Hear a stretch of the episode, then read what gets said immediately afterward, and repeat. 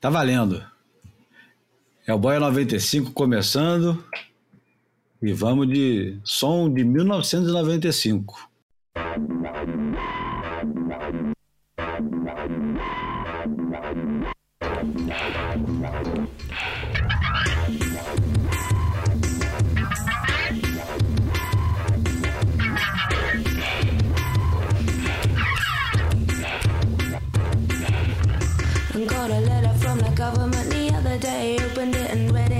Said they were suckers.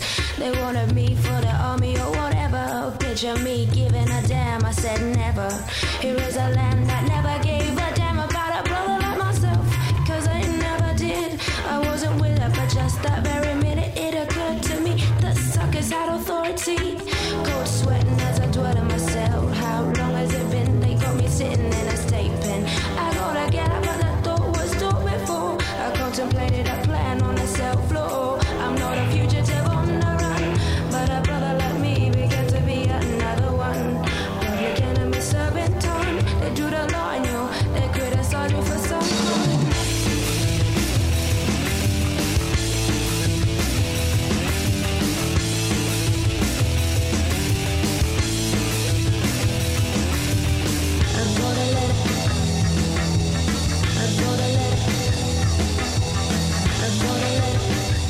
Começando o Boia número 95 com um disco que foi um dos melhores discos de 1995, disco do Tricky, Maxim Coelho.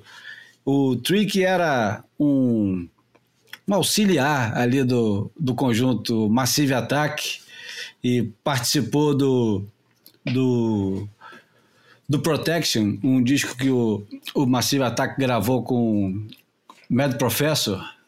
Em 1995 ele resolveu gravar um disco, chamou uma adolescente ainda, Martina Topley Bird, e fizeram esse cover do disco, quer dizer, da música Black Steel, do Public Enemy. O Public Enemy gravou essa música em 1988 e Black Steel, do Trick Maxi K, Maxi Quay. Bom, boa tarde, bom dia, boa noite. Bruno Bocaiúva, meu companheiro de sempre. E hoje, mais uma vez com o João Valente dormindo sempre às 10h30 da manhã, porque lá em, em Portugal o campeonato de Margaret River só termina no dia seguinte, como aqui também no Rio, mas porra, aqui pelo menos termina às 6h30, lá às 10h30 da manhã. O João está se recuperando, ele passa o dia se recuperando para poder ficar acordado à noite. Então, hoje temos a presença novamente do PP César, que todo mundo elogiou tanto o boia da semana passada falando no Cambito que o PP voltou. Então vamos começar saudando o, o PP, nosso convidado. Boa, boa noite, né, PP? Opa, boa noite, boa tarde, bom dia aí para a audiência espalhada pelo planeta, né?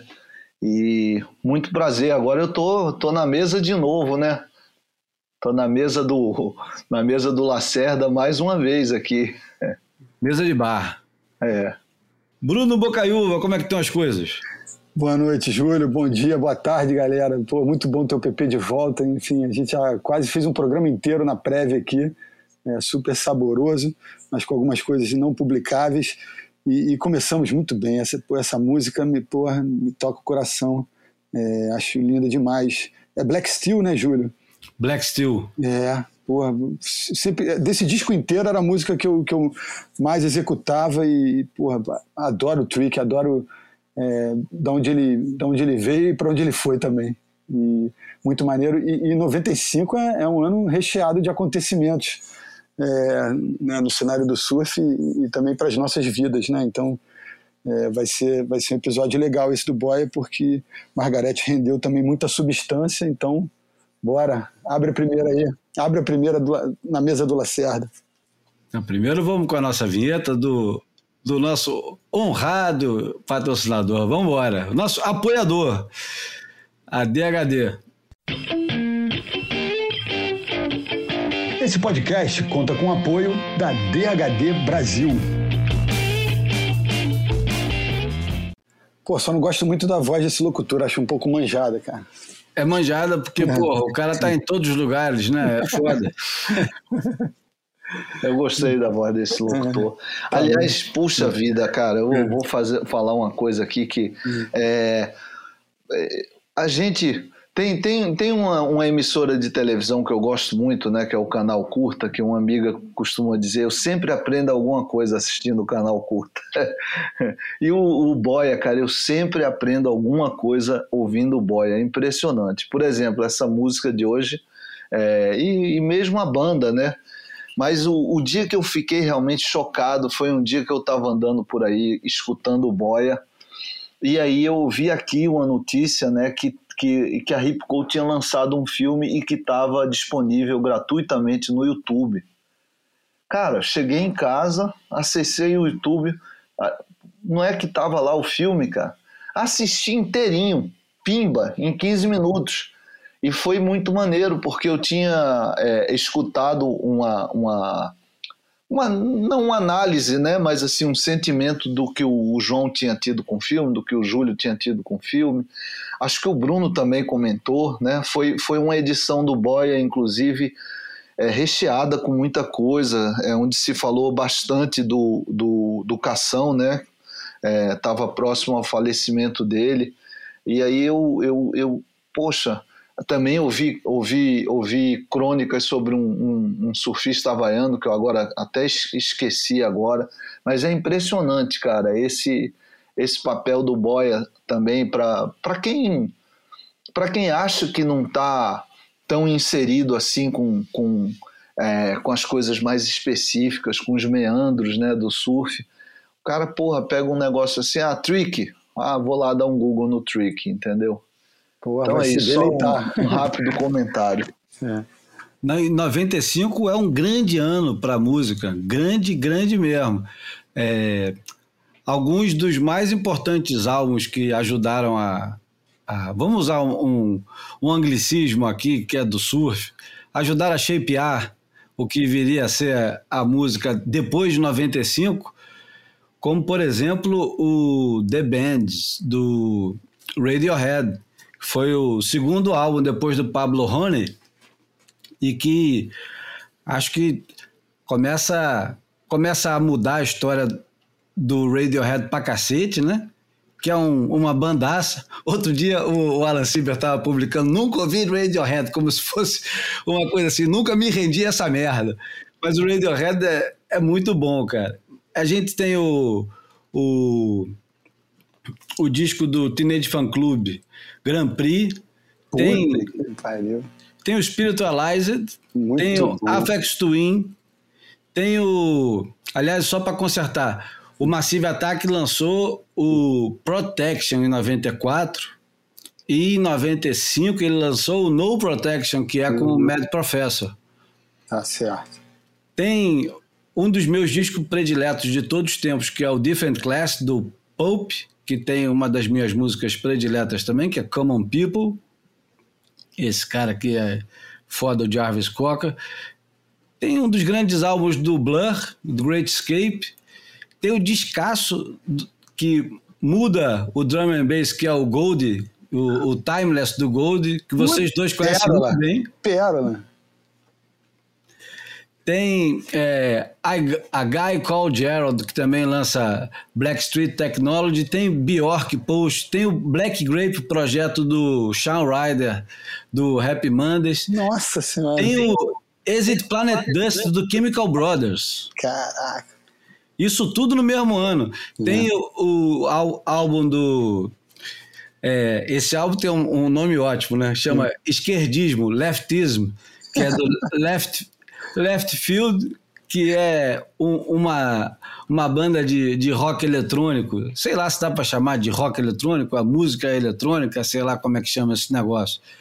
Mas na época é, fez um barulho danado porque, além de ter a, a, a, rainha do, do indie, que era Tony Halliday, de uma bandinha chamada Curve, Curve, também tinha o John Lydon do Sex Pistols e do Public Image com um hit chamado Open Up.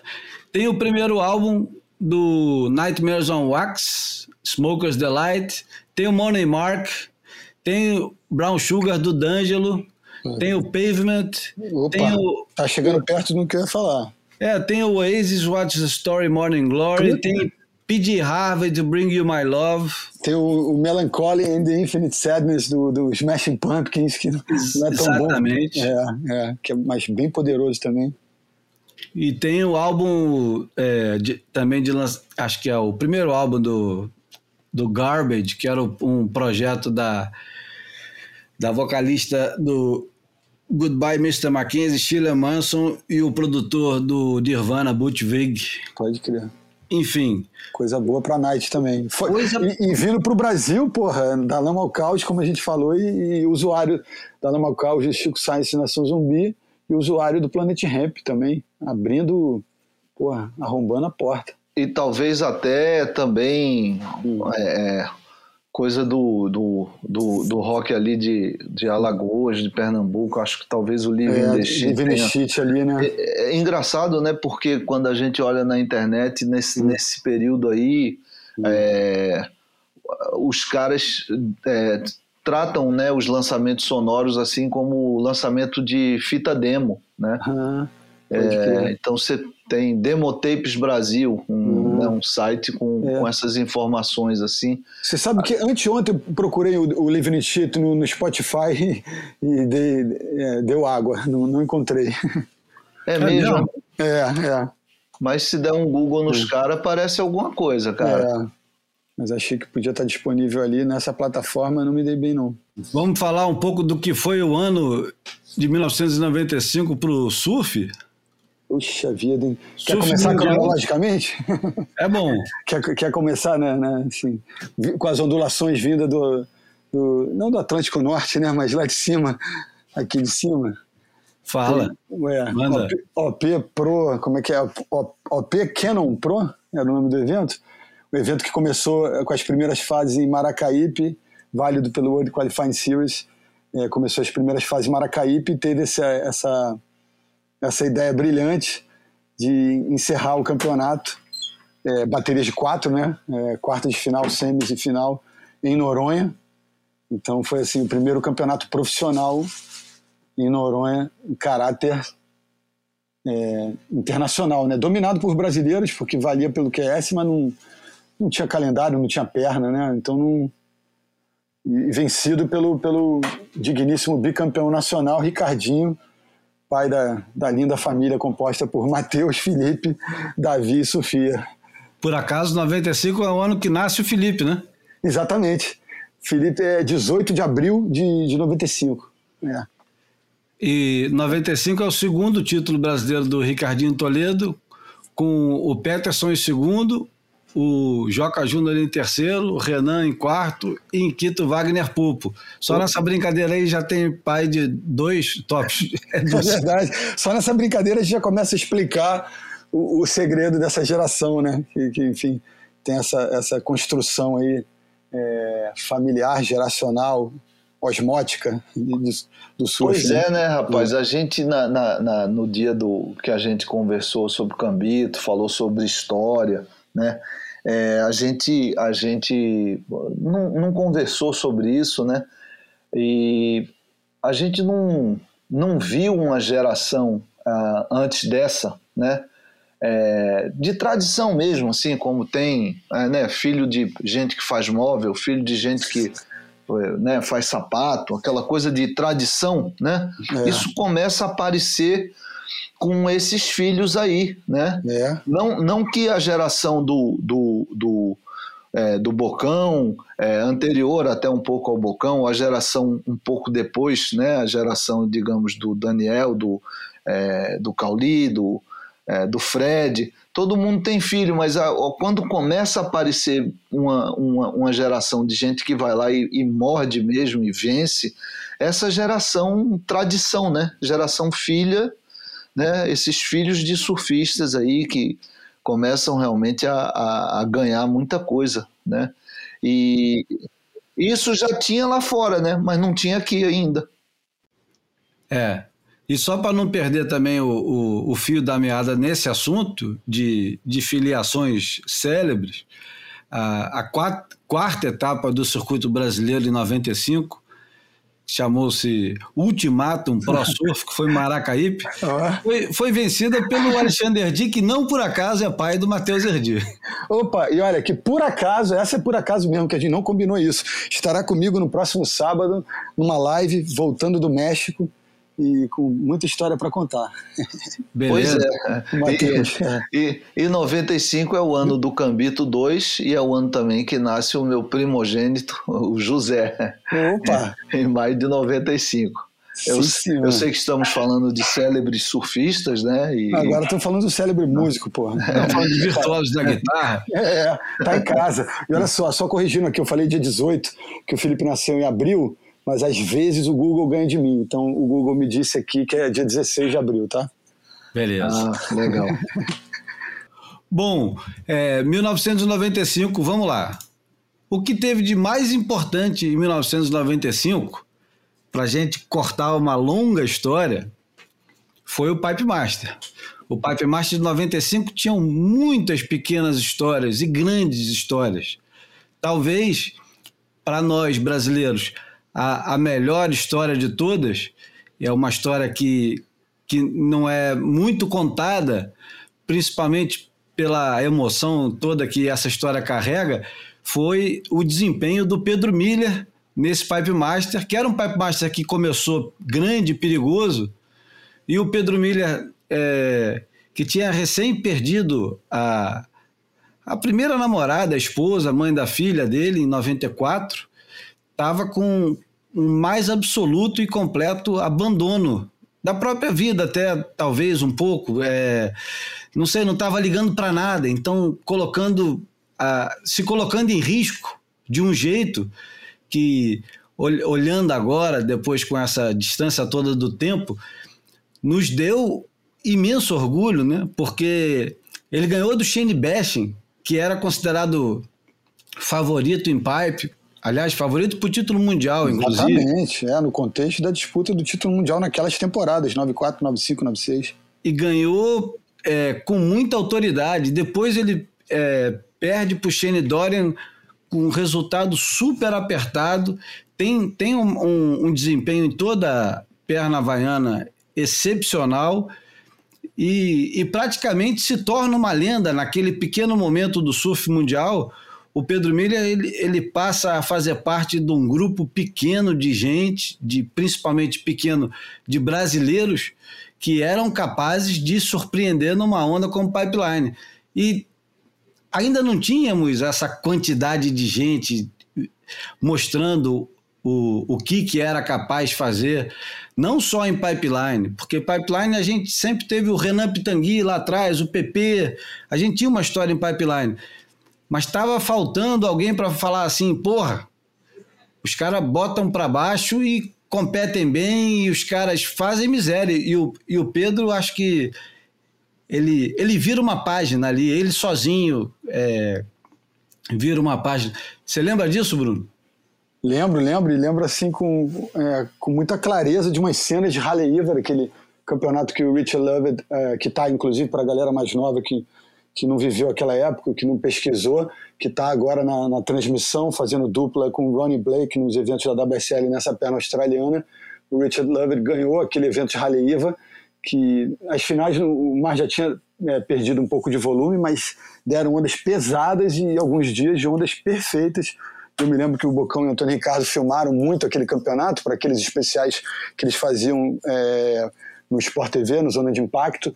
E, dividiu-se né, o, a, a, o registro do evento na, nas, em câmeras Betacam e em câmeras Raete. E Raete tinha aquela imagem um pouco borrada, cheia de vermelho, e tem umas cenas bonitas com aquela, aquela árvore linda ali do, do Ali Beach Park ali, e, e com a série chegando no fundo, enfim.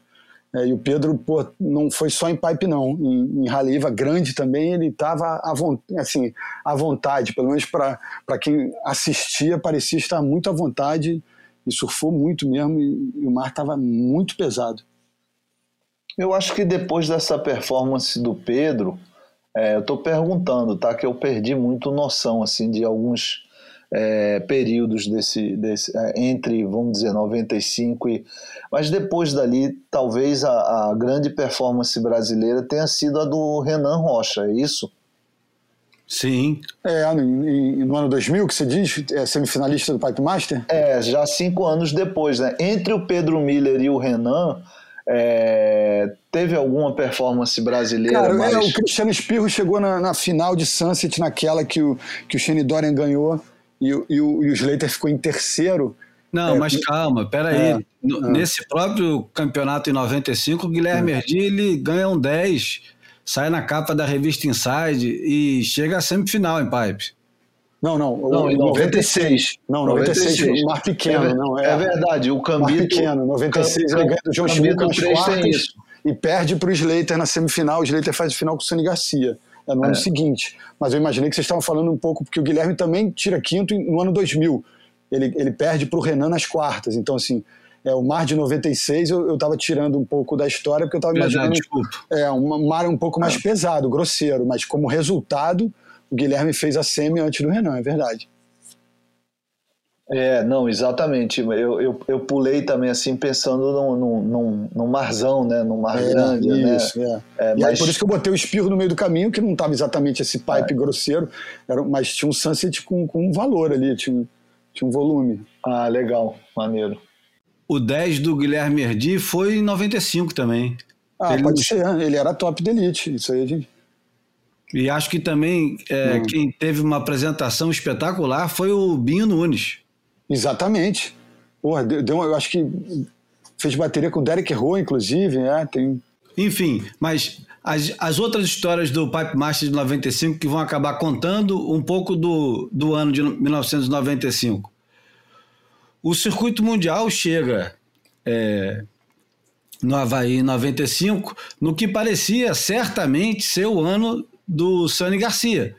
Seria. É, era quase inevitável, e o Sani Garcia chegou a afirmar isso no Campeonato do Rio, que eu não apostaria contra mim na minha própria casa. Na entrevista coletiva que o, que o Sani deu aqui no Rio em 1995. Nosso camarada Diogo Mourão possivelmente devia estar nessa, nessa entrevista. Talvez até tenha feito essa pergunta. Mas o Sani tinha é, começado o ano com uma vitória em Bells e tinha mais duas vitórias, é, mais duas finais. Eu acho que foi o ano que ele teve a, a, final. Isso aí você que vai lembrar, né, Bruno? Ah, não, então ele, ele fez a final é, com, com o Derek Rowe em, em Biarritz e uhum. fez a final com o Barton Lynch no Rio. Isso. Né?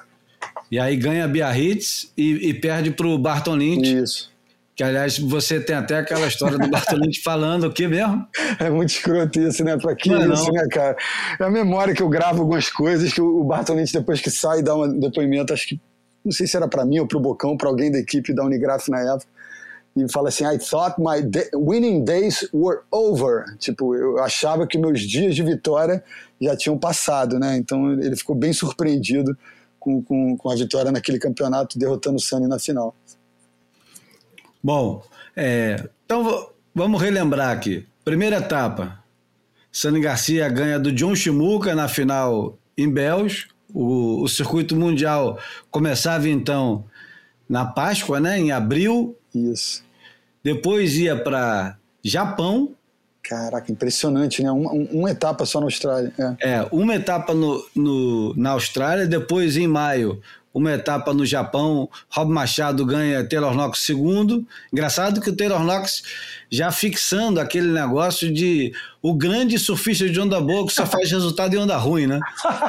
é verdade, o cara que ganhou o K2 Challenge em todos os santos 30 pés, mas que as finais na Elite, fora aquela de, de Barra de la Cruz em, em, em 2006, é, ele só pegou marola, né? Ele, ele ganhou do a única vitória dele foi com o Ross Williams em 96 aqui no Rio, porra, meio metrinho de onda.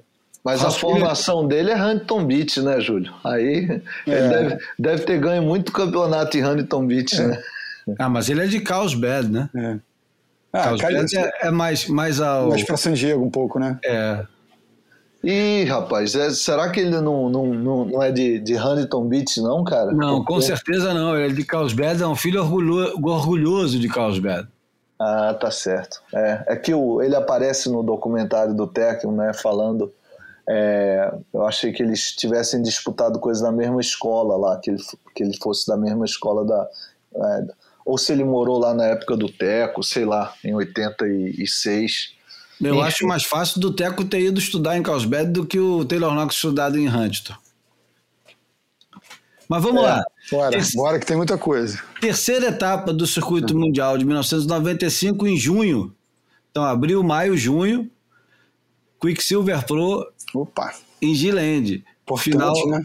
final Kelly Slater e Jeff Booth. Kelly Slater ganha. Quarta etapa é, Ilha Reunião.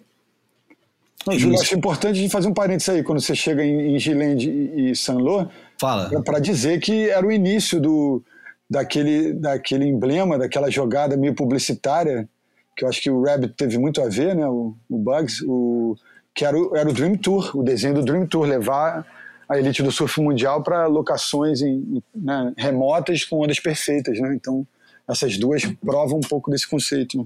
Dez etapas, né? Dez Isso. etapas, era um circuito redondinho.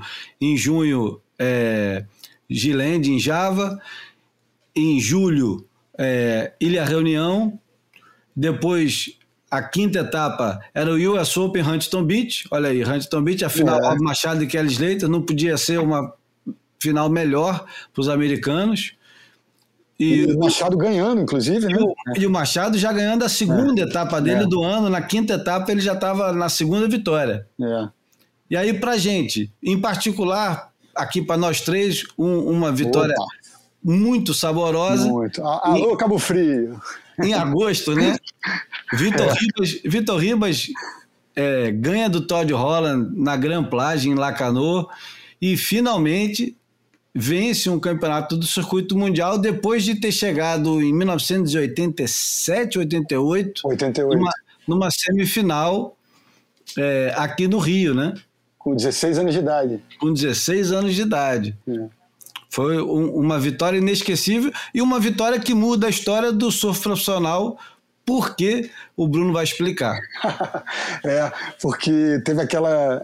É, teve um embrólio, né? Teve porrada, teve confusão, teve polícia.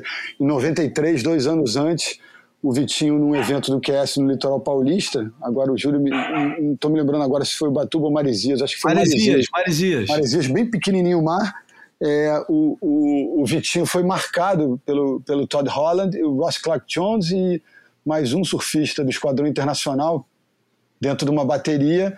E quando a, a torcida percebeu, e a, a entourage, os amigos do Vitinho, todo mundo percebeu, muita gente entrou na água, né? Tem a história do o Lula Menezes, que, que era enfim, da, da equipe Wetworks, é, quase que saiu na porrada com com o malandro lá e o, o povo quis entrar na água para agredir o, os gringos depois que o Vitinho foi marcado. Ele ia para a direita, tinha um cara por dentro do pico segurando a prioridade. Ele ia para a esquerda, a mesma coisa. Então todo mundo sabia que ele era letal naquelas condições de onda, ondas pequenas e ele foi impedido de surfar por esses caras de uma bateria de quatro e o Todd Holland estava envolvido com isso. E os anos se passaram e ele se encontra com o Todd Holland, né, duas temporadas depois, nessa final de Lacanoa, e todo mundo sabia, embora ele né, seja aquele cara é, dócil, gente boa e que não, não devia ter tantas mágoas, mas enfim, é, todo mundo sabia do que tinha acontecido e quando eles se deram conta. Estava engasgado. Estava engasgado. E aí pô, ele, o Vitinho ganha, estava vindo super bem naquela temporada, tanto que ele faz a semi em, em Biarritz na sequência,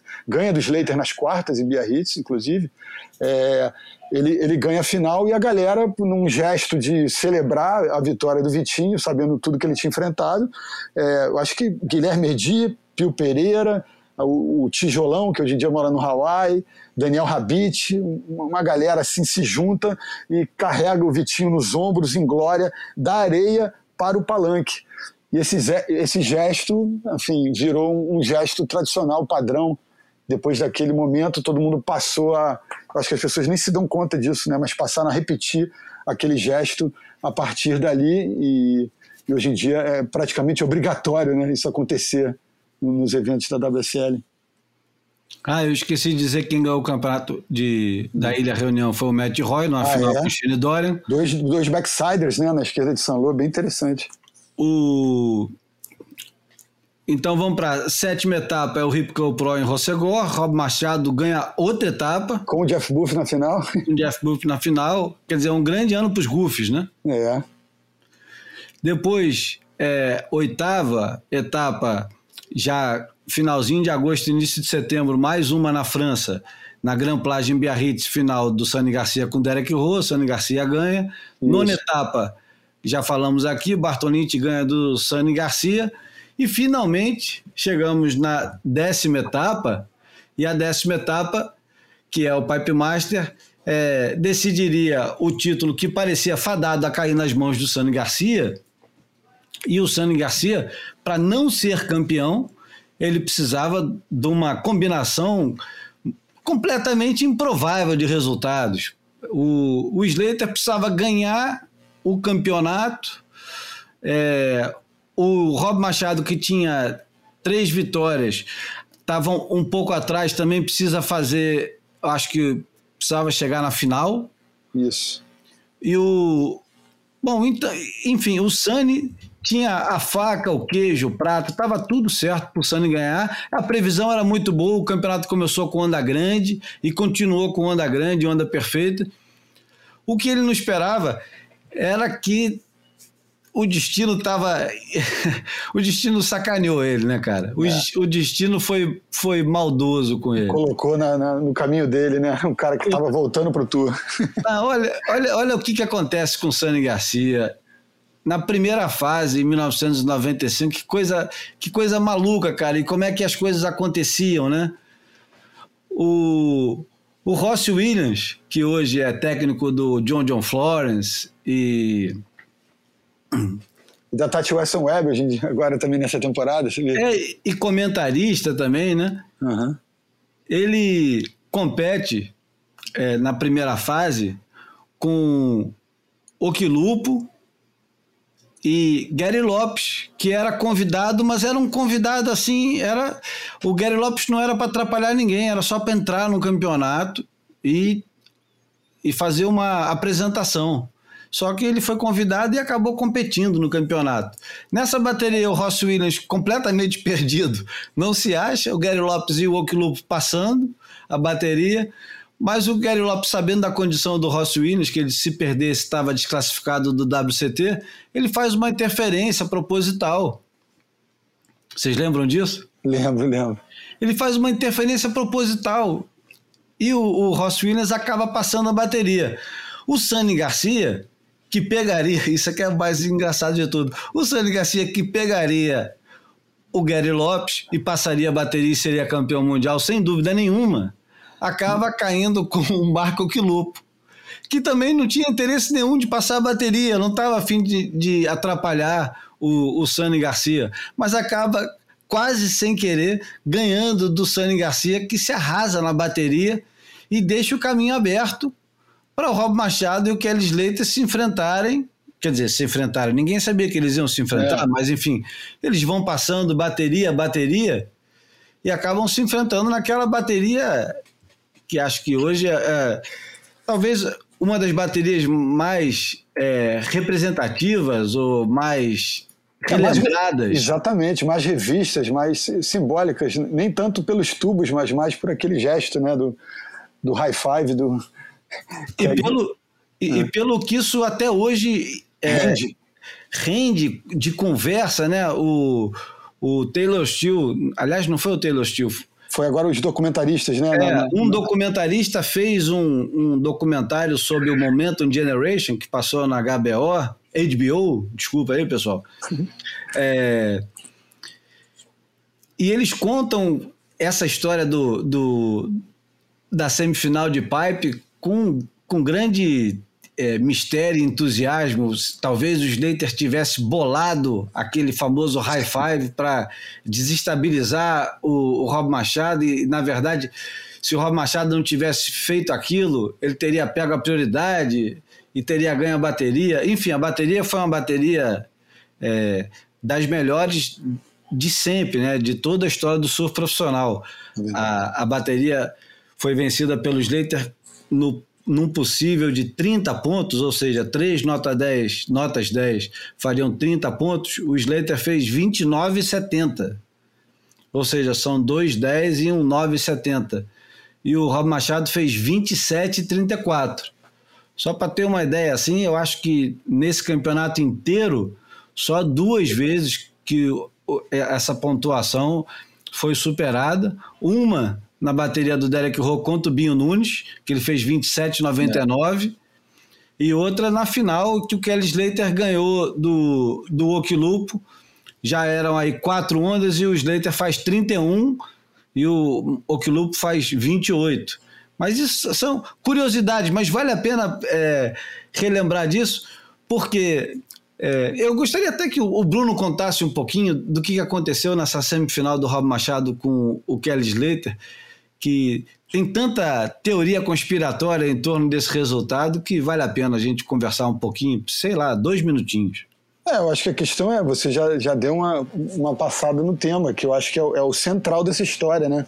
É, ao estender o braço é, é, para o Rob no canal, o Slater convida o Rob a vir em sua direção e, e ao fazê-lo e ao executar o, o high five sugerido, ele se coloca numa situação né, de. É, ele fica atrás do Slater na busca da prioridade seguinte, né? E pô, todo mundo que acompanha o surf de competição hoje em dia sabe que nesse jogo de xadrez, ainda mais numa final, é, saber jogar com a prioridade é algo muito importante, né? E, e, e nós todos conhecendo o Slater como, como, conhecemos, é, eu, eu, eu, tendo a crer que ele é muito cerebral, né, cara? Então, assim, é, é, difícil ele fazer um gesto que não tenha um propósito, né? Ainda mais no meio de uma final.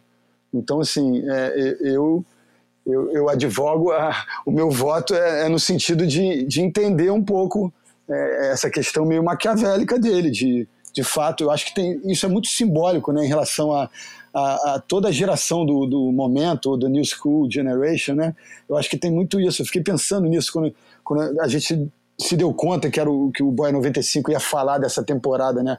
O Slater foi foi protagonista da, daquela era ali dos anos 90, né, com de 92 a, a 98, né, com seis títulos é, muito por conta de quem ele é, as qualidades que ele tem e, e, ser competitivo como ele é, mas eu acho que também de, de estar acompanhado de uma geração que achava bacana ser um pouco coadjuvante, né? Aquela coisa, fiquei pensando nisso, queria até te ouvir nesse, nesse sentido, Júlio. Lembra do, do, do Shane Dorian, e principalmente Shane Dorian, mas o Ross Williams reproduzia isso, e o Taylor Knox às vezes também, e o Rob Machado muito também. I'm just having fun. Eles tinham essa mania que, mesmo que, que o desejo deles fosse vencer e o desejo deles fosse triunfar, eles ficavam naquela meio naquela ladainha, não, eu estou aqui para me divertir. E o Slater nunca foi um cara de, de, de ficar repetindo muito é, é, esse, esse discurso, não. Ele, ele de fato, ele estava ali declaradamente para ganhar. E eu acho que ele se beneficiou desse. Eu estou aqui para me divertir, sabe? Quando ele chama o Rob Machado para o high five, o Rob Machado, porra, obviamente é, é um, é um chamado, porra, é, que, que não dá para o cara não comparecer, né? É, respe, é, respeitadas e observadas essas circunstâncias, né? Sendo quem é, sendo quem, quem, quem são, né? Machado Slater, né? era conhecendo o amigo, o rival como ele conhecia, ele sabia que seria inevitável ele vir na sua direção, né? Então acho que dá para a gente, de fato, construir uma narrativa só em cima desse gesto, né? E... Pepe? Ah. ah, desculpa, eu achei. Não, manda mesmo, não, é isso mesmo. Foi, foi uma reticência, assim, para é, com, é com vocês. Pepe, o, o que, que você lembra desse campeonato aí? Você tem memórias desse campeonato de 95? Não, minha memória desse campeonato é mais é, televisiva mesmo, né? Eu não estava lá. De, dessa passagem aí que você fez, eu estava é, no evento lá no episódio do Vitinho, tava, foi lá em Marizias, isso, eu estava lá, eu vi a confusão toda. É, foi o, o, Todd Holland ficou muito assustado mesmo é, com como a coisa foi, foi se desdobrando ali. É, e aí, nessa recapitulação desses campeonatos todos, a minha, a minha, eu estava muito também envolvido né, com, com, a, com a perna brasileira de WQS, que, que acabou gestando o Cambito 2, né, em 95. Mas no final do ano eu, eu assisti pela televisão, fiquei pô, absolutamente chocado assim também, é, é, não somente com a performance, mas com o tamanho que estava aquele pipeline, aquele pipeline, como estava clássico e como esses caras que, que eram garotos ainda já estavam à vontade ali, né? Inclusive à vontade para cumprimentar um ao outro, né? Tocando na mão assim depois da onda. É, para mim aquele campeonato dá uma inaugurada nisso assim também, sabe? Aquela geração ela dava aéreo, ela fazia os truques todos e pegava as bombas e sabia entubar, né? Foi, foi um momento assim que eu falei, uau, é, esses caras é, realmente. Aí a gente, aí dava aquela coisa que hoje a gente não tem mais, né, cara? A gente não tem mais isso. A gente falava, caramba, a, a brasileirada é muito boa, tem essas essas é, é performances isoladas, como a gente falou, né, do Binho, do Guilherme e tal, mas na hora assim de chegar ali no, na final mesmo, né, de consistentemente ganhar as baterias todas, de ser temido, né, do cara falar assim, cara, como acontece hoje, né, ah, não dá para encarar o Medina ali em pipeline. Isso não acontecia ainda, né? Bom, eu não vou fugir da pergunta que o Bruno fez, não. Eu vou, vou falar. Eu, eu acho que o, o Slater fez aquilo é, ele, ele não fez aquilo intencionalmente para sacanear o Rob Machado. Eu, eu engraçado, eu, eu não consigo é, enxergar ele tão maquiavélico. Eu acho que ele, eles, acho que os dois foram espontâneos demais naquele high five. E o Slater, é, instintivamente, ele, ele, é, ele reage mais rápido. De repente, ele se deu conta durante o, o, o que ele tinha acabado de fazer, que era a chance de pegar a prioridade. E, e, possivelmente o Rob Machado não se deu conta disso. Mas eu não sei se foi premeditado, vou parar aqui. Não, é premeditado, eu não acredito não. Vou levantar o braço aqui, o é, cara vai dar um high five. É, ao fazer o gesto, bicho, é. É, eu, eu acho que é pouquíssimo provável. Mas a respeito do, do, do discurso vigente na época, que era esse negócio, eu estou apenas me divertindo, que foi uma coisa que eu acho que eu fui um dos caras que mais escreveu e bateu nesse negócio de como aquilo estava é, fudendo com a geração inteira, né? Até a chegada do Andy Irons, aquela geração foi é, completamente é, arrasada pelo Slater de tudo hum. quanto é jeito. O único cara, sombra, né? É. é. o único cara que fugia daquilo era o cara que não era um virtuoso, que era o Shane Bash, né? Shane Bash era, era um, um bom competidor, é. um surfista é, ferrenho, né? Um, um, competidor difícil de bater, um cara que surfava bem em qualquer condição, que era um bom tube rider, excelente tube rider. Mas ele não estava à altura não tava, do, ele... do, talento daquela geração que não tinha. Não era nem colocado na foto, né? Às é. vezes. É, não, não, não, não era colocado porque também não era da, da, panela, né? Não era, não era da panela e por causa da atitude dele, mas é. aquela geração que tinha Shane Dorian, Ross Williams, é. Rob Machado, Taylor Knox, é. Kalani Robb, essa, essa turma toda é, era de um talento fenomenal. Acho que a, a gente não tinha. É, já tinha tempo que nós não, não éramos blindados né, com tantos surfistas bons e que eram bons em todas as condições. Porque até a geração dos anos 80 era uma geração é, genial, com algumas limitações, mas tinha quatro, cinco, seis caras que eram é, espetaculares. Curren, Carroll, Potter, Kong. Ock, é. Ock, é claro, né? O Ock talvez, talvez não. Acho que o Ock é, inevitavelmente é o, o, o, mais talentoso, se não o mais talentoso de todos os tempos, se possível. Eu não, não sei, essas coisas não dá para medir, né? É. Quem foi, quem foi o, o, o, guitarrista mais virtuoso, se foi o, o Jimi Hendrix, se é o, o Eric Clapton, sei lá quem mais. Essas coisas são complicadas, né? É. Tem, tem muitos nuances, né? Mas o, o Slater, eu acho que com esse discursozinho que ele aproveitou. Eu acho que ele, ele não era tão. É, ele não repetia tanto isso. Os outros repetiam mais do que ele, até mesmo talvez para justificar tantas derrotas, né? é possível que sim. É. Mas enfim, é, 95 a gente teve um, um Ed Aikau que não terminou, mas que se tivesse terminado o Brock Little ganharia e que seria muito bom se ele tivesse ganho um, porque eu acho que Ed Aikau como campeonato e o Brock Little são duas coisas que vão ficar eternamente guardadas né, na, na memória coletiva do surf, principalmente pelo, pela, é, pelo abandono que o, o Brock Little apresentou no, na primeira é. vez que participou, acho que tinha 17 anos, Isso. e dropou, dropou não, tentou dropar a maior onda, é, desde aquela foto do, do gordinho do Mark Fu tentando dropar uma onda monstruosa em Waimea, a gente não via um, um, momento assim tão absurdo em ondas gigantes, né?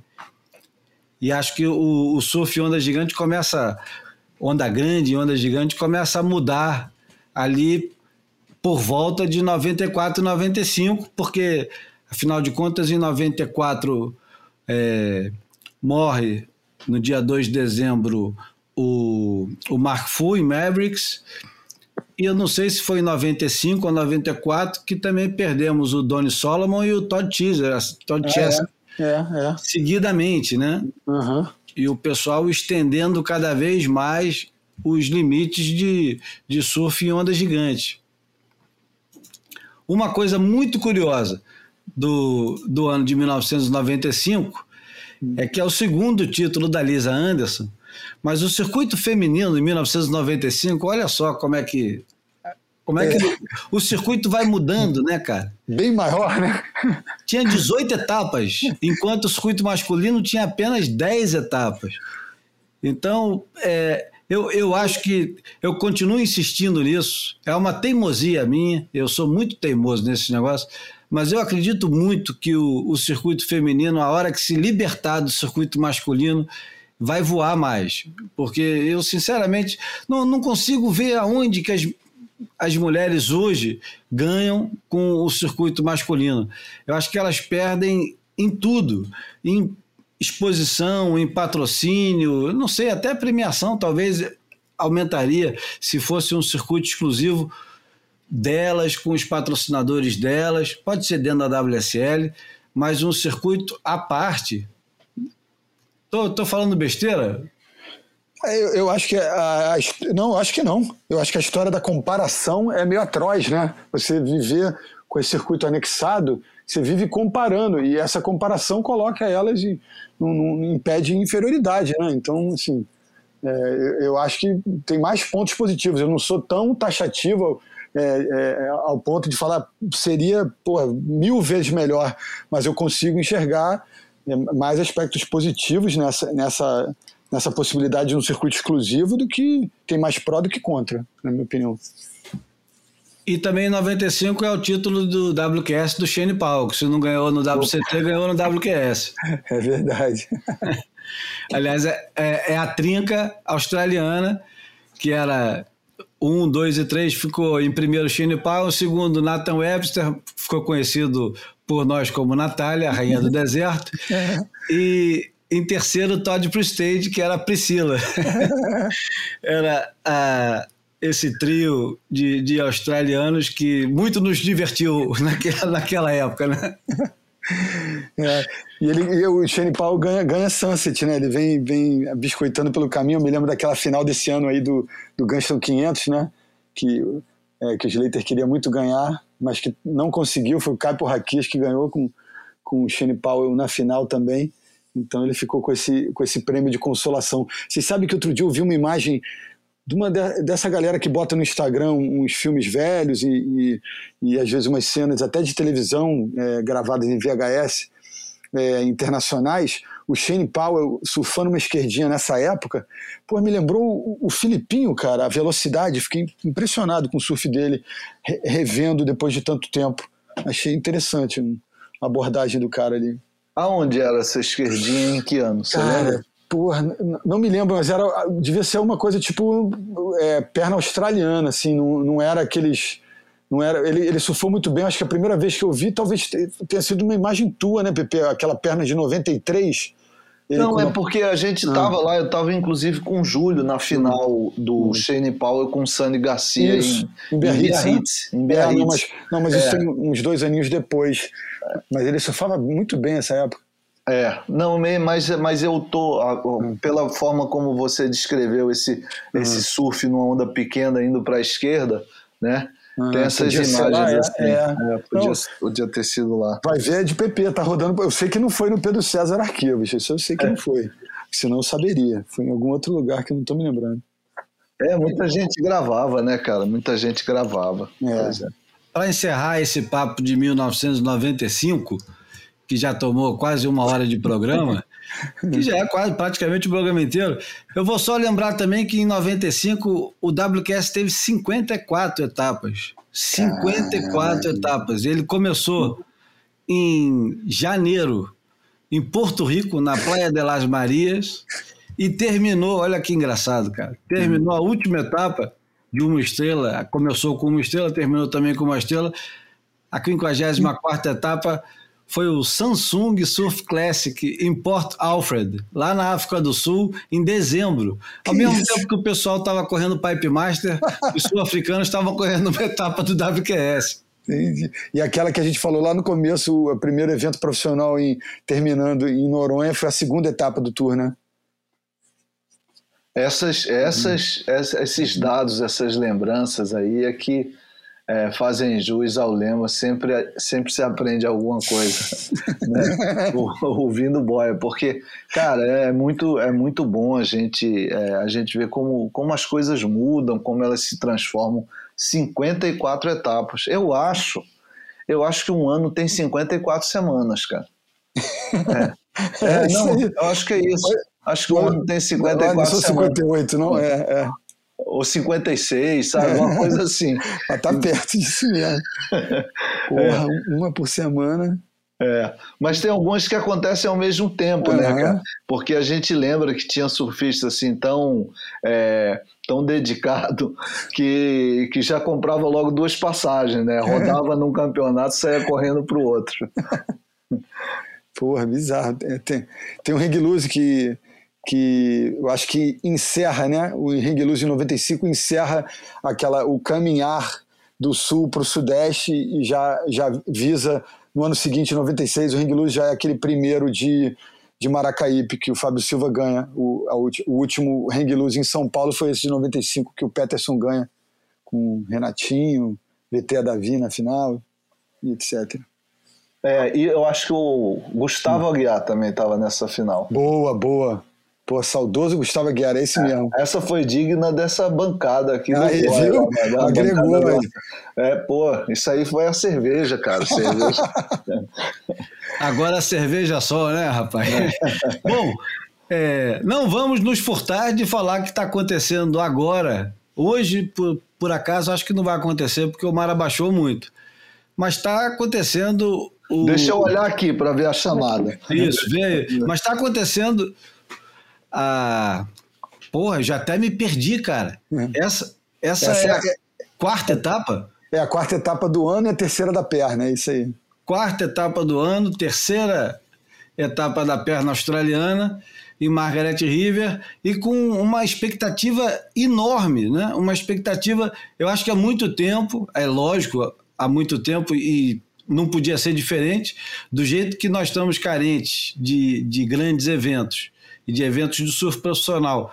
Você ter um, uma previsão de ondas do jeito que parecia que seria esse evento, com a possibilidade é, iminente de rolar The Box, ficamos todos eufóricos, né? Esperando The Box. No final das contas, não teve The Box, mas teve um dia é, próximo do histórico, Bruno, você acha? Ah, cara, eu acho que é, se, dá para colocar em pé de igualdade ali com, com outras edições clássicas, né? Eu acho que, é, se, não, se não um dia histórico, um dia muito importante e representativo para aquele contexto ali, né, cara? É uma mudança de panorama do leste para oeste né? muito, muito grande, né? Nas, nas, condições, no ambiente. É, porra, realmente o, o, o, sudoeste australiano tem, tem uns elementos aí que não é, não é clichê não, não é à toa que o John John se sente em casa ali não. Ali é, é, realmente as condições são extremas e às vezes não é só de tamanho, é, é, é manejar com vento também, né? Enfim, ali o, o vento é muito forte e, e, a turma ali, aquela direita, né? Não, dá para decolar ali não. A galera tem que fazer o basilip e sobreviver aquela, aquele volume d'água na junção ali. E, e eu sempre gosto de falar que tem aquela a bancadinha ali embaixo que até 15 anos atrás ninguém finalizava a onda naquela direita direita. É, é, não é chamada de mesa do cirurgião à toa, não. Não, vamos lá, descreve o que aconteceu no, no primeiro dia de competição, que eu acho que é digno de um, uma bela descrição, né? Imagina que o sujeito não viu. Ah, imaginar que o sujeito não viu mesmo. O cara vai acordar na dúvida. Se ele não, sabe, não souber que é, que, é, que é na Austrália o evento, provavelmente pela, pela cor da água e pelo volume das ondas, pode achar que o circuito voltou para o Havaí, né? Porque ali é, realmente fica duplo, né, três vezes às vezes o tamanho de um surfista, né? E, e, e acaba testando muito é, a versatilidade da galera que estava vindo de uma condição de, de beat break, com os aéreos dominando, né? É, definindo as notas altas. Então aí tem o John John reacendendo a esse patamar de protagonista, né? Ele que tinha sofrido duas derrotas é, prematuras para o Morgan Sibley, o estreante australiano é, mostrou ali seu, seu, suas melhores qualidades ali naquela condição. E, e, a, e, a, brasileirada, todo mundo né, se desafiando, porra. É, é tão legal ver é, o, a galera de backside chegando àquele nível, né, o que o Gabriel, o que o Ítalo conseguem fazer naquela onda, mas o que também o Petercinho, Caio e Belli fizeram, né, cara?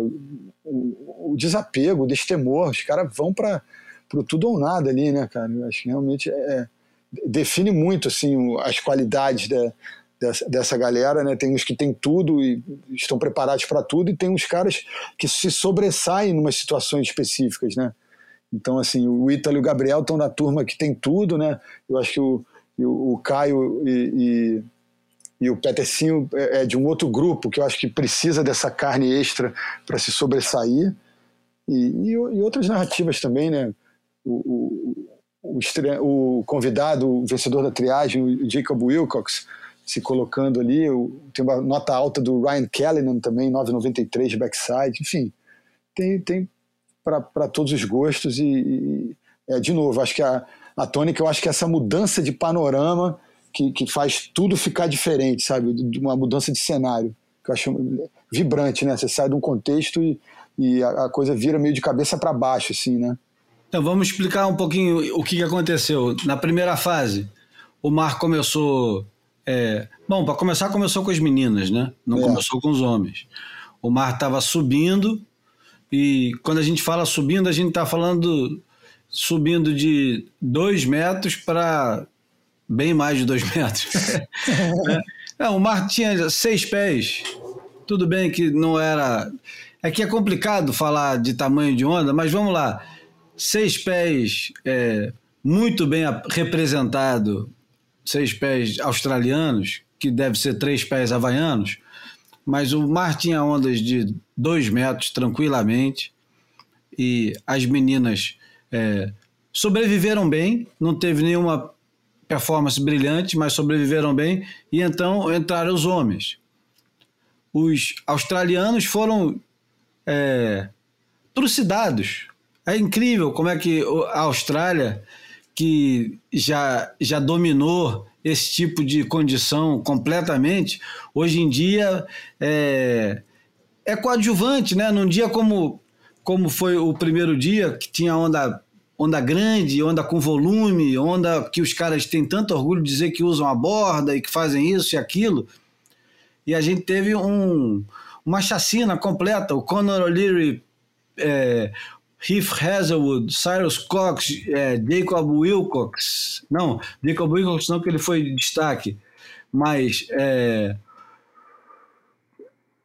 caramba, o Jack Freestone, o Morgan Siblet, porra, o, quase todos os caras foram perdendo um a um, né? E, e os brasileiros, é, acho que o único que perdeu foi o o David Silva e o Alex, o Alex Ribeiro, né? Não, é, na verdade, todo mundo sobreviveu, né? Dessa vez a gente não teve nenhum brasileiro no round dos eliminados, né? Todo mundo conseguiu para o round de 32, os 11. Ele, é, teve gente que foi para repescagem, mas sobreviveu, né? Sim, então, mas é, naquele Elimination Round. Ah, não, tinha, Elimination Round é. Tinha o, o Iago, o David Silva e o, é, e o Alex Ribeiro. Isso. Mas sobreviveram. Isso. E depois, é, na, na terceira fase, nós tivemos o.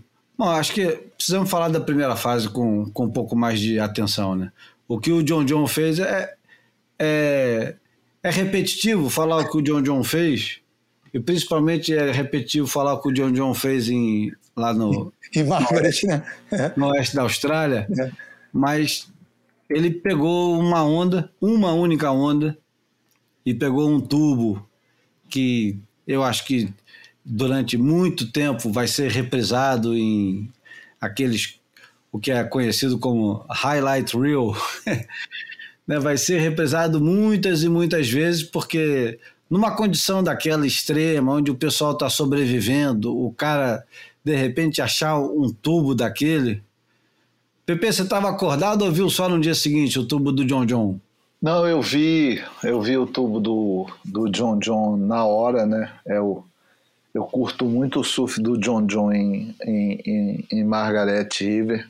É, acho realmente que a, que a performance dele ali é, é poxa, outstanding, né? Para usar outro termo em inglês aí, é second to none, né? É, segundo para nada. O cara, o cara ali brilha brilha bastante. É, mas assim, eu, eu, é engraçado, eu acho que a performance dele ali, é, ela não.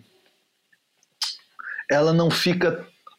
Ela, não, ela acaba obscurecendo alguns outros surfistas que eu acho que são muito bons também naquela onda. Inclusive brasileiros, regular, né?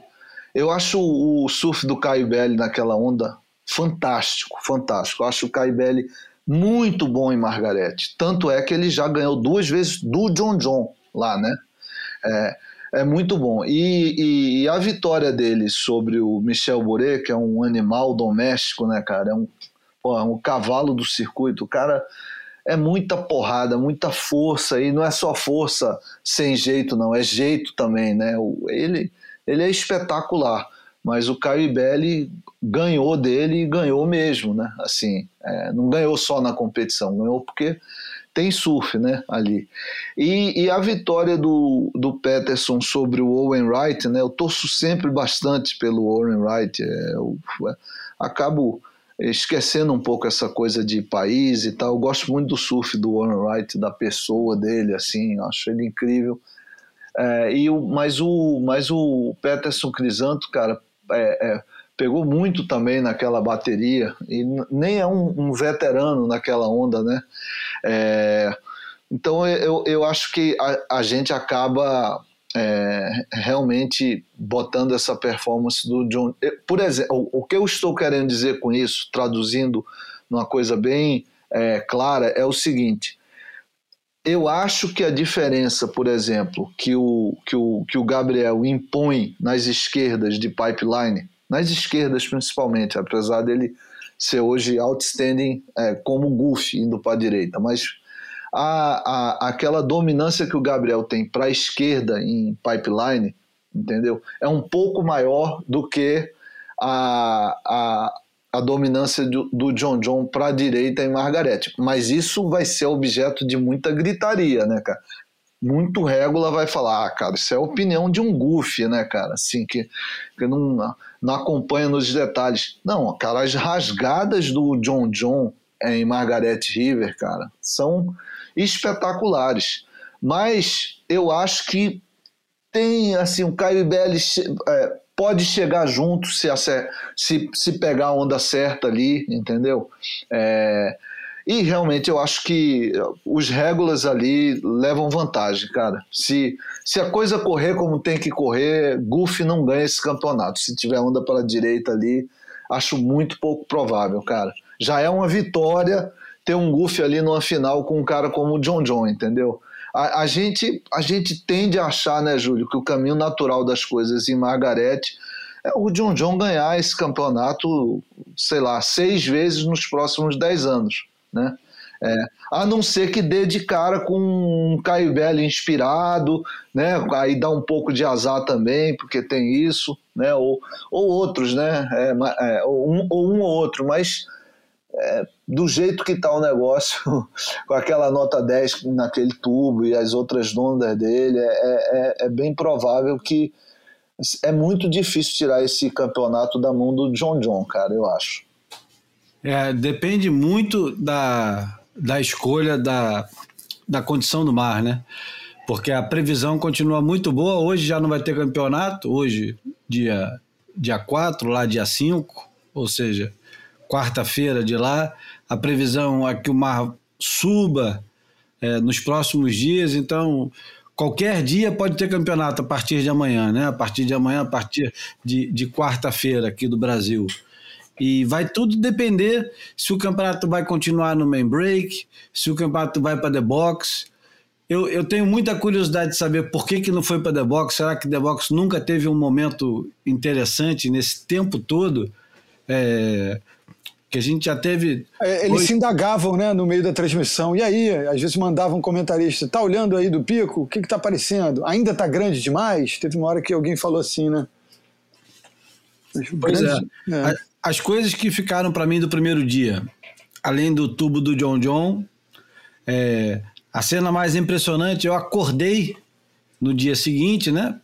E tava tendo o post-show. E no post-show os caras repetidamente é, exibiram uma onda do Caio Ibelli, que tinha ido cair sozinho no final de ah, é? tarde é? do mar gigante.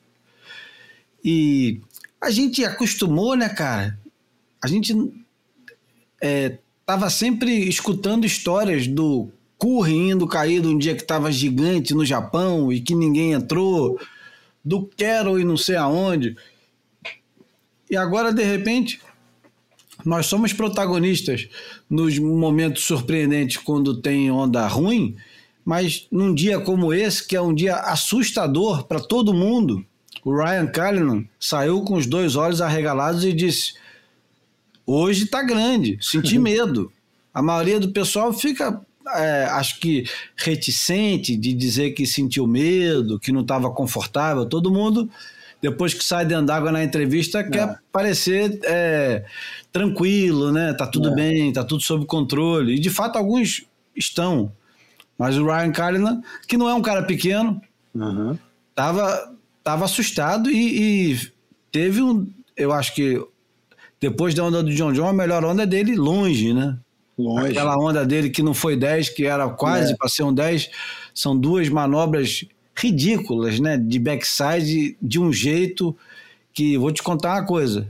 É, é um desapego ali pro cara mandar uma manobra daquela na junção, porque aquela junção é uma junção, Porra. é um moedor de carne, aquela junção. E é. o cara deu mesmo com vontade, botou é. a prancha de volta com força.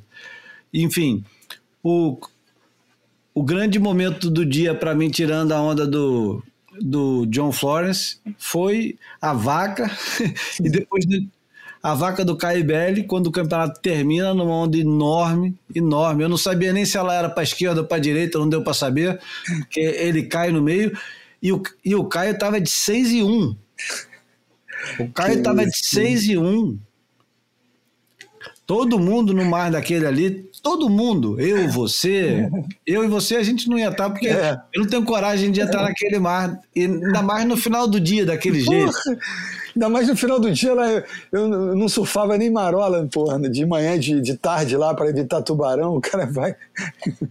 ainda tem essa. Eu estava lendo os australianos comentando aquele dia, e o cara dizendo assim: num dia desse, não hum. tem como você não entrar com uma oito, menos de oito pés é uma sete cacetada, oito pés, porque senão é. não faz sentido você entrar dentro d'água no mar com uma prancha pequena, vai fazer o que dentro d'água? E os caras todos surfando. O John John surfou de 6 e 2, né? O Medina surfou também de 6 e 2 ou de 6 e 1. E vamos lá. O Medina em Margaret River, nesse dia que estava enorme, o, o surf que o Medina tá fazendo, o, eu, eu, eu, eu paro só na cavada, nem vou É. lá em cima junto com ele. Uhum. O tempo que ele tem de cavada hoje em dia, É, essa é muito maneiro. É. o tempo que ele passa cavando e o, exatamente a medida que ele tem do tempo, da hora que ele começa a apontar a prancha dele para cima, quando ele está lá embaixo, é, diante de uma montanha d'água, a calma que ele tem. É, o- PP falou que é difícil um, um regular é, não ganhar esse campeonato. Eu vou te dizer, cara, se o Medina é, passar pelo Sete Muniz, vai ser, vai ser osso duro de roer, cara.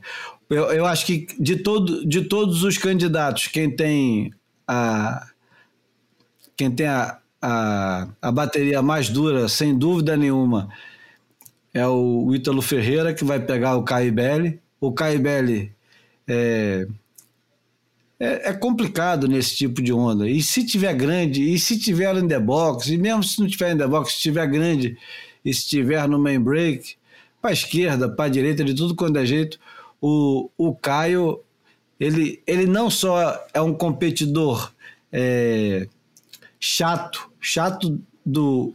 É um bom chato, não é o chato. É, É feroz mesmo, né? É. é, ele é um cara que não dá o braço a torcer, né? É, cara? não abaixa a Aquele- cabeça, né? É aquele lutador que, porra, tu já pegou o cara e o cara não bate de jeito nenhum. Bate, cara, já acabou. Ele, não, não vou bater, cara. Não vou bater. Vai ter que quebrar o braço, vai ter que apagar, vai ter que fazer alguma coisa. Não vou bater. O Caio é esse cara. O Caio é o cara que não bate de jeito nenhum, cara. E vou te falar, o Ítalo pegar o Caio agora é osso duro de roer. E fora isso, o Caio é muito bom, né, cara? Ele é muito bom, ele é muito talentoso, cara. Ele entuba pra cacete, ele, ele é fluido demais, ele bate de frente, de backside bem pra cacete. Ele é, é porque ele dá umas erradas assim, mas é, ele se perdeu aí nos últimos anos em resultado, aconteceram coisas, mas é engraçado que eu, é, que eu achei que sempre os resultados dele no ranking não refletem é, o surf dele, assim, sabe? Eu acho que ele é um cara.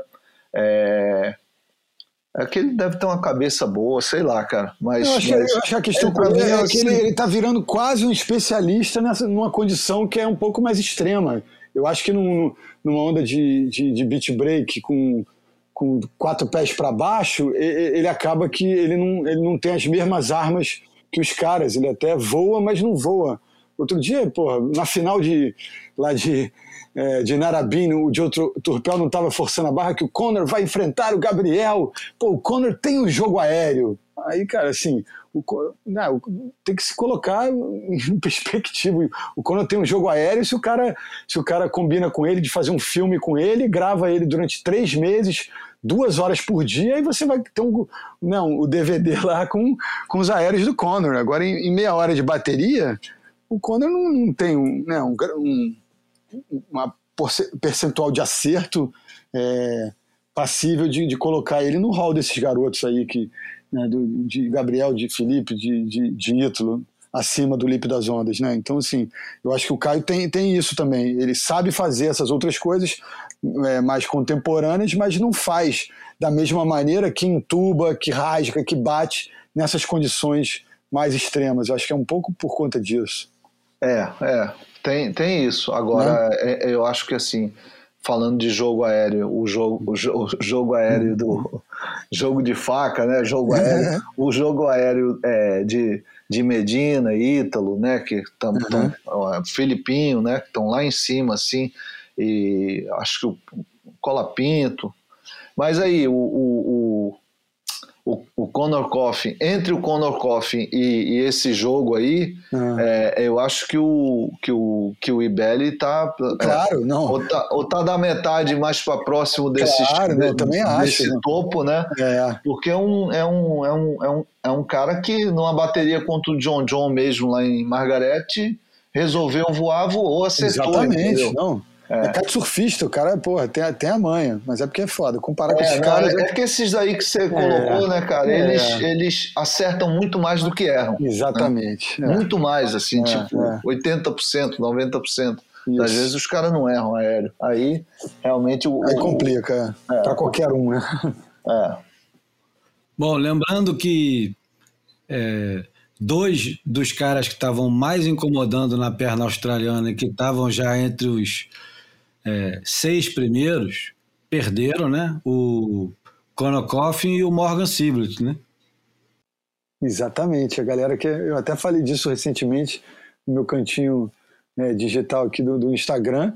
E, e- e- e um outro que eu falei é, que estava nesse grupo, que eu achava é, que, que talvez não pertencesse a esse lugar de top 8 ou de, ou de possíveis top 5 para o super final de Triassos, era, o- era o Frederico Moraes. Só que assim, tem que levar em consideração que etapa é essa, né? Então, sendo Margaret do jeito que é, o Frederico, na verdade, pode é, é escalar o ranking, né?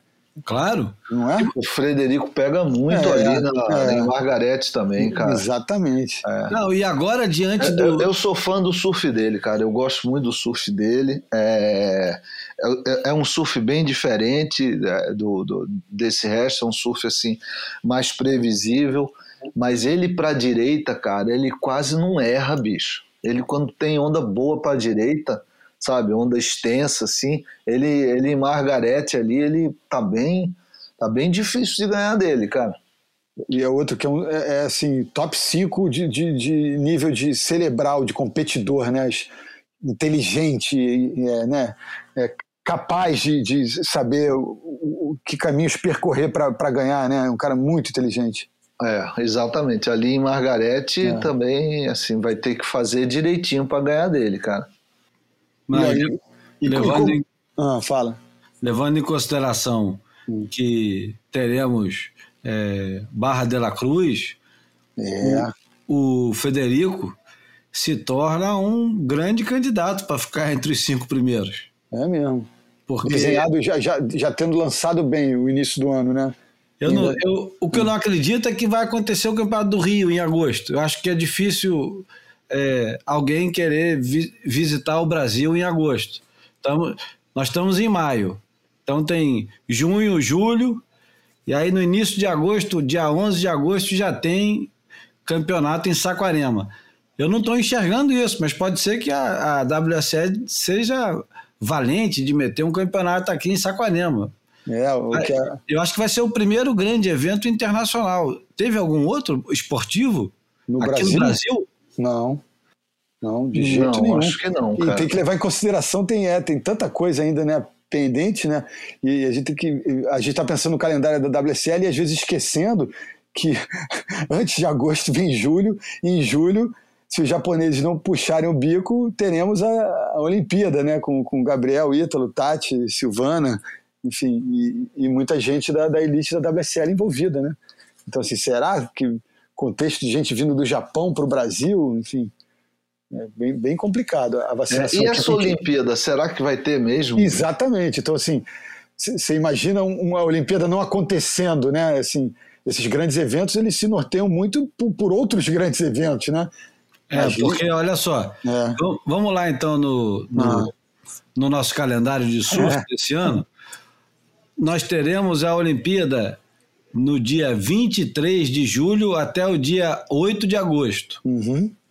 Então, essa é a janela da Olimpíada. É, se a WSL confirmar o, o calendário dela hoje, nós temos dia 25 de junho o campeonato em Lemoore, na Califórnia, o campeonato do rancho do tio Kelly. Que seria a sequência da perna australiana, né? Sequência, sim. Isso. Depois, dia 5 de julho até o dia 15 de julho, o Corona Open México, em Barra de la Cruz. E aí, atenção, nessa data aqui, que é a data que talvez não seja levada em consideração, entre 29 de maio e 6 de junho, tem planejado um World Surfing Games Ah, em El Salvador. Em El Salvador, que não está numa situação muito boa em El Salvador agora, né? El Salvador acabou de está passando por um momento delicado político, né? Está num, num momento extremamente delicado político. Eu não sei se os caras vão conseguir fazer isso. Se bem que o surf tem. Normalmente o surf ignora esse tipo de coisa, né? O surf passa batido, é como se não tivesse acontecendo nada. Mas vamos ver como é que vai se comportar. E aí, logo. Pior do que isso, às vezes o surf se comporta como um, é, um evento desses de escolher Miss, um evento totalmente apolítico entendeu? Que vai acontecer de qualquer maneira. Pois é. E na sequência da, do Campeonato do Rio, ou seja, o Campeonato do Rio termina. Não, vamos lá. A Olimpíada termina no dia 8 de agosto. No dia 11 de agosto, os caras têm que estar aqui no Rio de Janeiro, competindo. No dia 22, os caras têm que estar no Tahiti, de agosto e, e o campeonato tem a, o período estendido até o dia 1 de setembro. E no dia 8 de setembro já é final de trestos. Os caras vão estar tá exaustos, né? É, a coisa tá bem grudadinha, né? Os caras é. vão estar tá exaustos. Como é bom ter 25 anos, né? Porra, demais. É. Então, é, auge, né? 25, 35 é o é, auge. É, né? Alguma coisa vai acontecer aí, cara. Eu não sei se esse. É, esse algumas partidas aí vão cair, né? Esse é. cronograma vai se confirmar, não, vai se consolidar to totalmente, não. Eu é. acho que. Né? Complicado, tem muita interrogação aí no meio do caminho. E é, e é muita viagem, né? Se você pensar que hoje as viagens estão extremamente delicadas, por mais que o camarada já esteja acostumado com a situação de ficar testando o tempo todo, o cara. Imagina se, se o. Vamos, vamos imaginar o, o Ítalo e o Gabriel. Os caras vão sair da Austrália, eles vão para os Estados Unidos, depois vão para o Japão, depois vem para o Brasil, depois vão para o Tahiti. Você tirou o México, ainda tem o México. Ah, é, tem o México ainda, é verdade. Caraca, é isso mesmo. Você estava falando, fiquei pensando, se o cara tiver que atender uma quarentena daquela que eles fizeram para chegar na Austrália, já embolou de vez essa programação, né?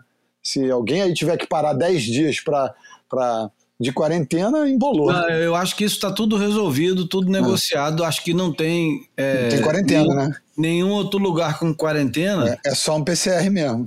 Exceto a Austrália, onde o pessoal não precisa nem usar máscara, né? Que é, é. uma realidade paralela, né? É. Uma coisa completamente. Tá, tá. Tá é exótico, né? É quase uma fantasia pra gente, né?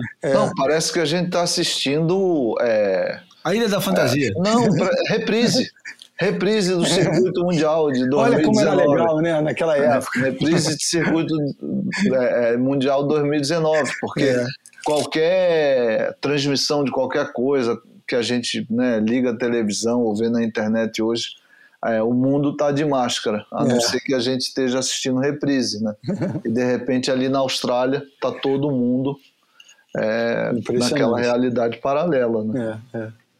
Bom, do lado das meninas, das mulheres, a Caroline Marx, é, surpreendentemente, perdeu a Bront McCauley, filha do Dave McCauley, que surfou muito melhor mesmo, não deu, não deu chance, eu acho que de, do início ao fim não deu chance, assisti a bateria toda, foi um, uma bateria com alguma emoção, mas dominada pela Bront McCauley muito legal ver o, o, o pai lá torcendo e muito. tocando a buzininha, né? Pô, e, e moram né, a 10 minutos de carro do pico, né? Ou seja, tem um envolvimento ali com.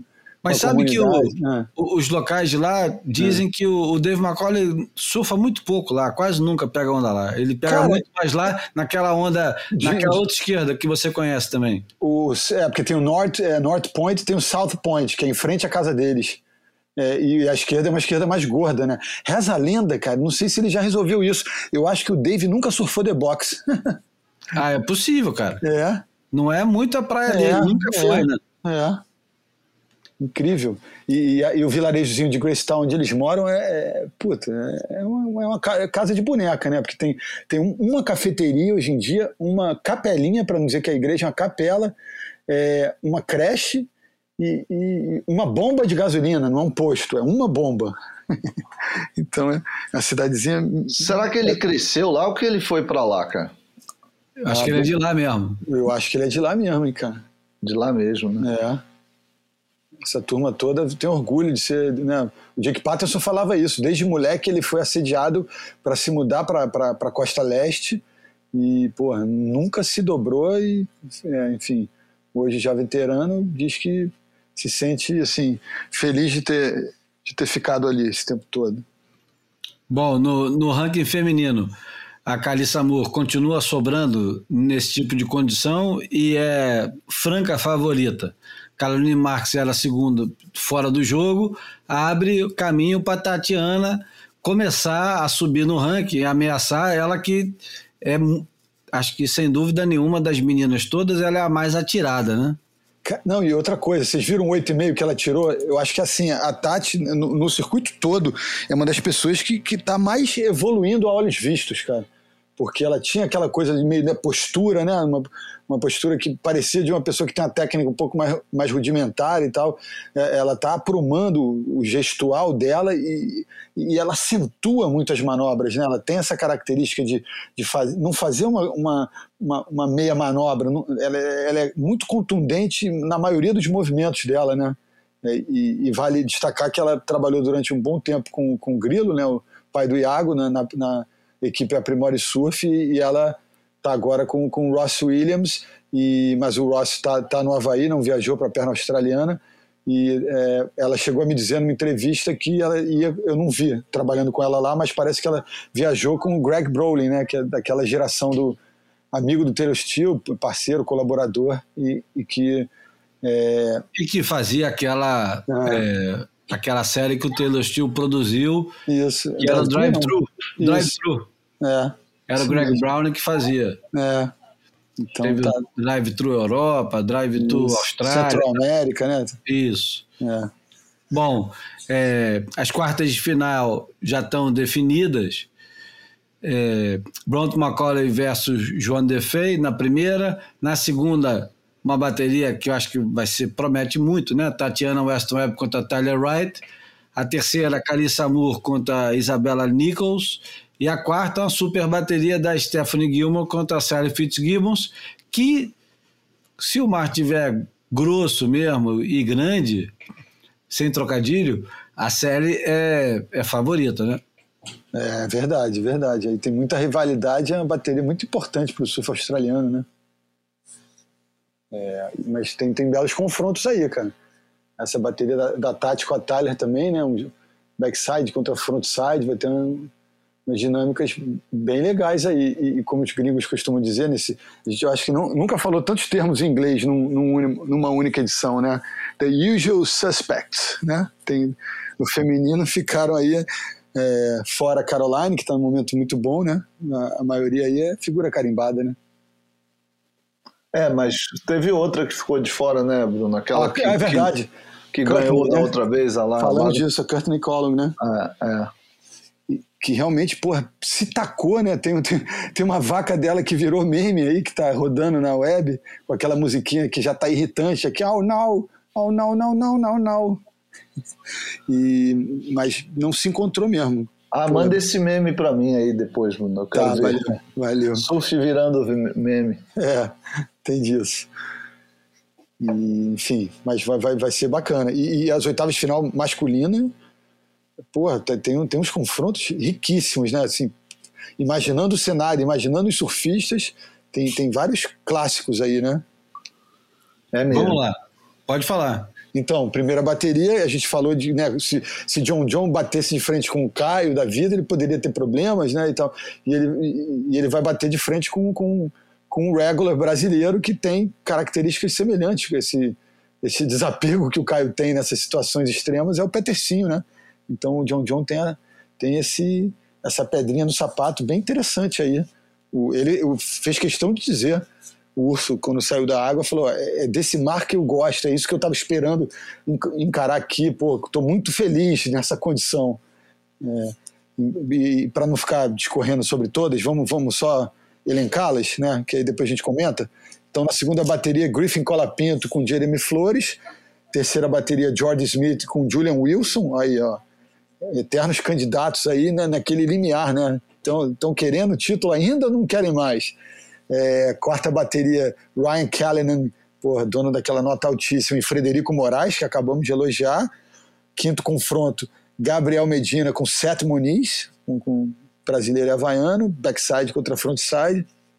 É, sexta bateria, um garoto que a gente não falou, que está fora do radar, mas está aparecendo à vontade também nessas ondas sólidas, que é o Matthew McIvalry, que é o maior trava-língua atual do Tour, contra o Cano Igarashi. Sétimo confronto, pô, assim, aí é que tá, a gente tem aí nessa final de chave, a gente já pode é, enxergar que teremos um representante brasileiro na segunda semifinal, porque na sétima e oitava bateria a gente tem dois, dois confrontos é, é, brasileiros, é, Ítalo Ferreira e Caibelli na sétima bateria e Jadson André e Felipe Toledo na oitava. Então, assim, a gente terá uma quarta de final brasileira, o que garante, a última quarta de final já vai ser brasileira, o que garante um brasileiro na segunda semi. Né? É verdade, é verdade. Então, interessantíssimo. E, e, hum. e, assim, isso, isso tem que ser feito hoje em dia, né? Botar brasileiro contra brasileiro, porque senão corre o risco de chegar lá na frente e, e, não, e só ter brasileiro. É verdade. Então, não, não, mas isso não é, não, não é, não, não, eles não mexem nessas peças, não. não eu, porque... eu sei, mas, ah, é, tá. mas ah, porque eu não senti a ironia no tom, sacou? Coincidentemente, é, é, é, uma coisa é providencial, porque é. australiano contra australiano, que australiano também tem a garantia que vai avançar, porque, pô, a situação, por exemplo, do, do, do, do primeiro round, né, que você falou, uhum. e depois da repescagem, de repente os 11 brasileiros estavam no terceiro round, né? Que é, esse é, round é incrível isso. Né? Incrível. É, quer dizer, que é o que acabou de. Não, de, de... E olha só, e eu acabei de, de, me dar conta do seguinte: se o, se o Gabriel. Ele está no quinto confronto, né? Se o Gabriel passar pelo set, é, ele pega o vencedor do Kano Igarashi com ah, tá, não, tudo bem. É outra coisa que eu queria dizer aqui. É porque me perguntaram isso, acho que vale a pena a gente é, falar rapidinho uma palhinha sobre isso.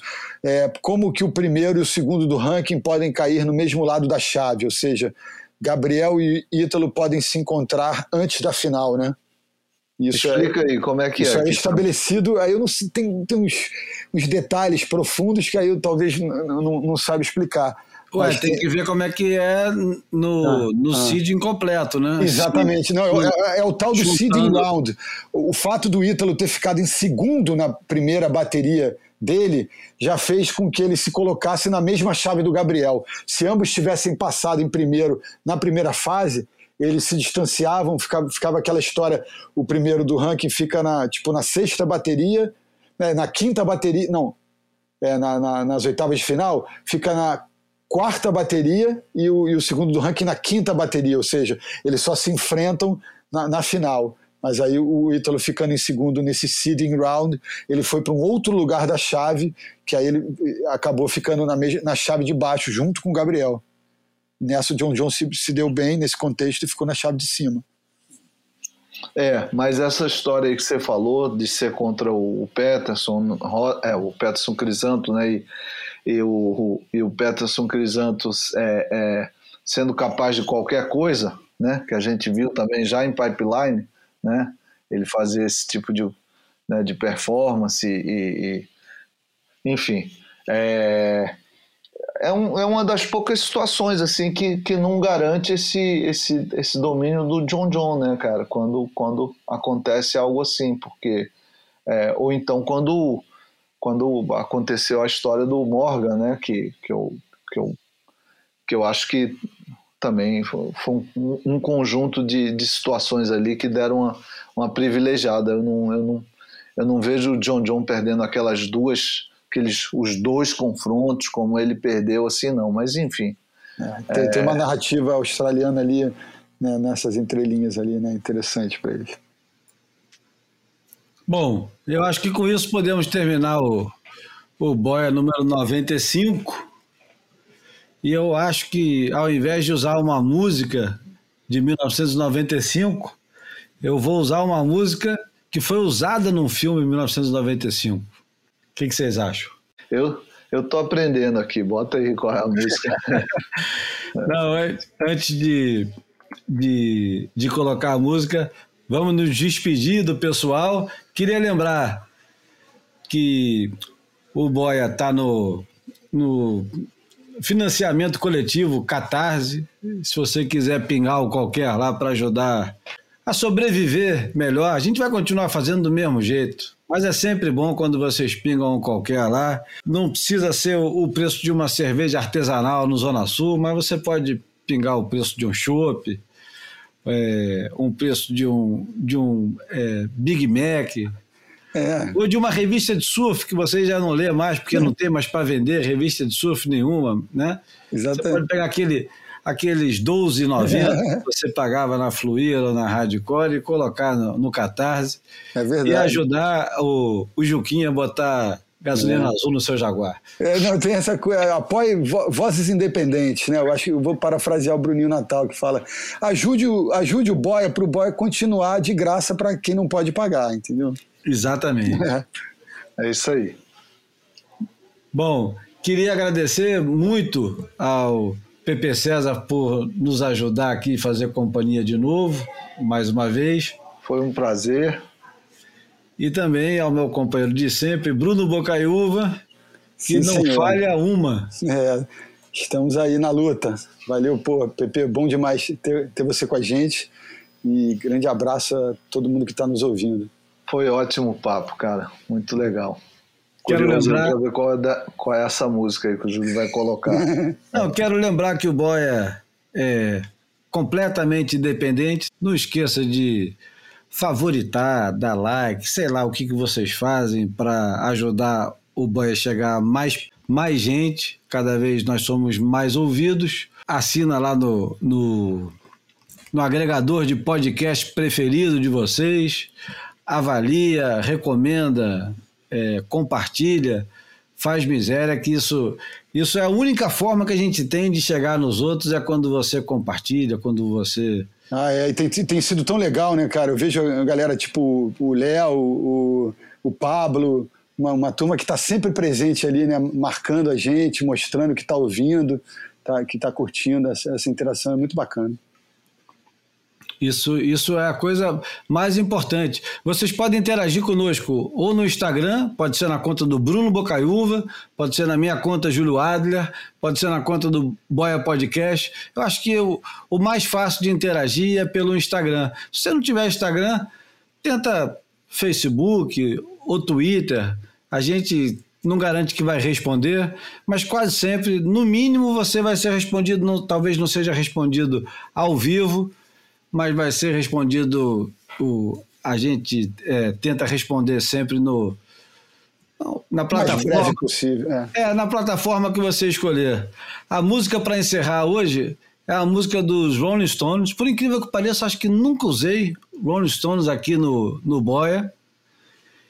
E é de um filme de 1995 chamado Cassino, do Martin Scorsese. O nome da música é Can't You Hear Me Knocking? É daquele álbum que todo mundo, se não teve, teve, ou já, já teve, ou vai ter, ou tem, que é o Sticky Fingers.